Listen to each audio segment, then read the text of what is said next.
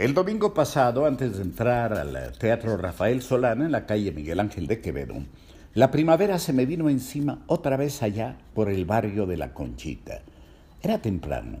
Tuve tiempo para desviarme y ver como hipnotizado la explosión morada en las copas de los árboles, sentir que la Ciudad de México, diversa, difícil, en ocasiones monstruosa, recibía nuevamente, con marzo, el orgullo laberíntico de su belleza y yo, Quizá usted también. El orgullo, he leído dos horas sí, hora no, de vivir en ella. De vivir vivo, quiero decir. Por coincidencia, mire, según una versión, fue el ingeniero Miguel Ángel de Quevedo quien trajo a México de Brasil las primeras yacarandas y las sembró en los viveros de Coyoacán, cuyos terrenos había donado cuando trazó algunos parques de la capital, por encargo de don Porfirio. Otras versiones atribuyen a uno de los primeros emigrantes japoneses, experto en jardines, Tatsugoro Matsumoto, haberla sembrado allí en los viveros, luego que el presidente Portes Hill, que había estado en Washington, le preguntara si se darían acá los cerezos, cuyo color eh, rosa le fascinó. No, porque para florecer requieren de un cambio más violento del invierno a la primavera, contestó el, el experto japonés y para dar pinceladas al paisaje de nuestra ciudad, trajo de Brasil las jacarandas. Comía una tarde en el 123, el restaurante de Luis Muñoz, la hermosa Elizabeth Taylor.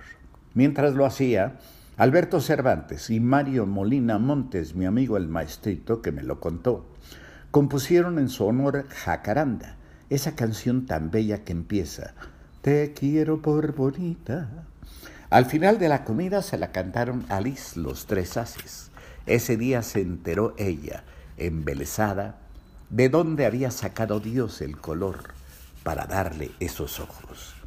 La señora Ada Nava, una radio escucha, llamó a las jacarandas flor de asfalto, porque duran muy poco antes de caer y convertirse en basura, como metáfora de la vida, breve, bella, finita, Recorrí el barrio de la Conchita, sus callejones empedrados, el jardín que fue escenario de algunas películas en blanco y negro, de alguna obra teatral, y por fuera la iglesia, que según es fama, ordenó construir luego de repartir los solares de Coyoacán a sus capitanes, eh, Hernán Cortés, para dar gracias por haber conocido ahí a la Malinche.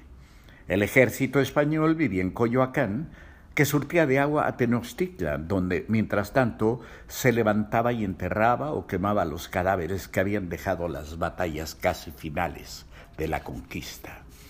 Dejé el carro y, y, me senté a la mesa de un café frente al jardín para leer un libro en una edición poco conocida de Truman Capote.